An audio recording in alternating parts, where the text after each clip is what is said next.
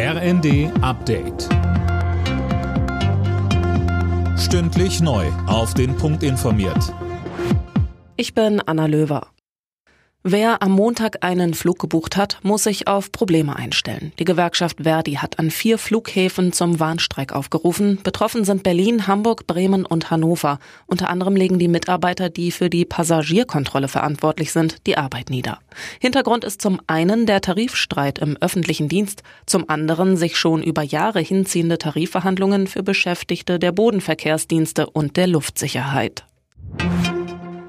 Die Deutsche Post und die Gewerkschaft Verdi haben sich auf einen neuen Tarifvertrag geeinigt. Möglicherweise wochenlange Streiks konnten so nach zehn Verhandlungen verhindert werden. Mehr von Uwe Schimonek. Der neue Vertrag sieht zunächst für April eine Einmalzahlung in Höhe von 1020 Euro vor.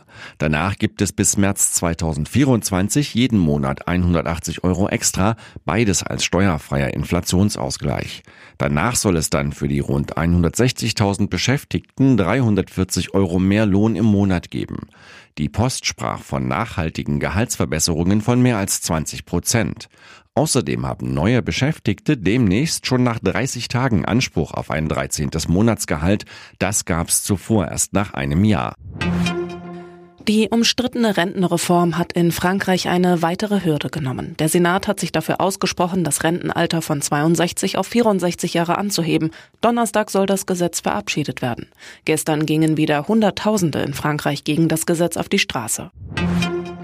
Bayern München hat die Tabellenführung in der Bundesliga gefestigt. Gegen Augsburg siegten die Bayern 5 zu 3. Verfolger Dortmund kam im Revierderby auf Schalke nicht über ein 2 zu 2 hinaus. Außerdem gewann Leipzig gegen Mönchengladbach 3 zu 0. Frankfurt und Stuttgart trennten sich ebenso 1 zu 1 wie Hertha und Mainz. Alle Nachrichten auf rnd.de